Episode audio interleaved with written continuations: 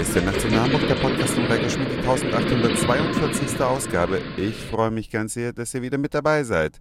Habt ihr euch eigentlich schon mal Gedanken gemacht, wie viel Kaffee in Deutschland getrunken wird?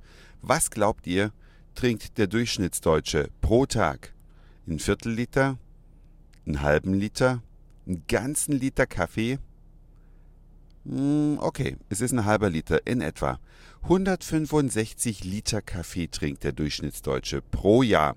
Das ist also pro Tag ungefähr, ganz grob, ein halber Liter. Nur, es gibt ja genügend Deutsche, die keinen Kaffee trinken. Ja, Säuglinge nicht. Dann gibt es auch so viele Erwachsene, die gar keinen Kaffee mögen.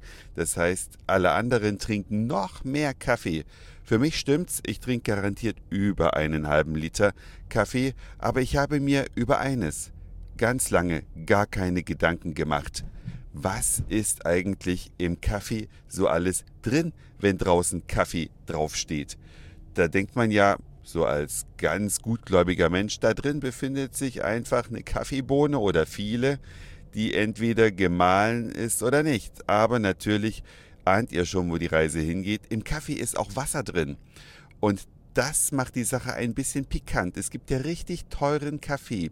Und wenn dann der Wasseranteil in der Kaffeebohne besonders hoch ist, dann bezahlt man einfach teures Geld für Wasser. Da muss ich sagen, hört bei mir der Spaß auf, weil da beginnt ja für mich schon die Grenze zum Betrug. Und das kommt einfach daher, dass einige Hersteller nach dem Rösten die Bohnen mit Wasser abkühlen. Andere kühlen die Bohnen mit Luft. Da ist dann naturgemäß der Wassergehalt sehr viel niedriger. Und es gibt eine Untersuchung des Norddeutschen Rundfunks. Da könnt ihr nachschauen, wenn ihr einfach ein paar Suchbegriffe eingebt, die ich euch gleich noch nenne, dann könnt ihr schauen, wie die schwarzen Schafe heißen. Wo also viel Wasser drin ist und wo wenig Wasser drin ist. Nur mal so eine Zahl. Bei einem Päckchen Möwenpick-Kaffee bezahlt man alleine 32 Cent nur für das Wasser, was darin enthalten ist. Und um auch noch ein paar gute Beispiele zu nennen, Chibo hat ganz besonders wenig Wasser im äh, Angebot sozusagen und Dallmayr Prodomo ebenfalls. Aber das Wasser ist bei weitem nicht das Allerschlimmste. Es gibt im Kaffee auch Produkte, Rückstände, Substanzen, die krebserregend sind. Ja, und eines davon ist das Acrylamid. Das entsteht nämlich dann, immer dann, wenn man Lebensmittel besonders stark erhitzt. Das habt ihr schon mal gehört, dass das in den Chips drin sein kann oder in Lebkuchen oder in Pommes frites. Überall kann Acrylamid drin sein.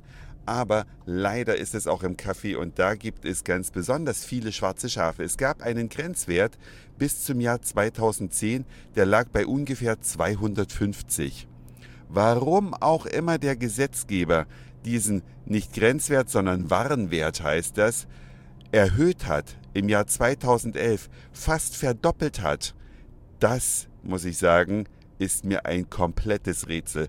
Natürlich wissen wir, dass unsere Politik besonders unsere Landwirtschaftsminister, die wir in den letzten Jahren hatten, der Lebensmittelindustrie kaum noch aus dem Arsch rausgucken kann, so tief sind die da reingekrochen, was Grenzwerte anbelangt, was die Lebensmittelampel anbelangt. Da macht ja unsere Politik, das heißt die große Koalition, der Lebensmittelindustrie ein Geschenk nach dem anderen und setzt den Verbraucherschutz dabei massiv aufs Spiel. Und auch so ist es beim Kaffee um mal wieder zurückzukommen zum Thema. Da gibt es also das Acrylamid. Das entsteht dann, wenn die Kaffeebohnen besonders kurz, dafür aber sehr heiß geröstet werden. Und da gibt es also etliche namhafte Hersteller, die weit über dem Grenzwert von 2010 liegen, der also noch strenger war als der Grenzwert von 2011. Natürlich berufen sich die Hersteller darauf und sagen, ja, nach dem Grenzwert von 2011 ist doch alles wunderbar. Aber ihr liebe Verbraucher, habt es doch im Supermarkt in der Hand, was ihr so einkauft. Es gibt zum Beispiel, um mal einige zu nennen, die Firma Idusho. Es gibt die Firma Chibo. Das sind die schwarzen Schafe, die also über dem Grenzwert oder über dem Warenwert von 2010 liegen.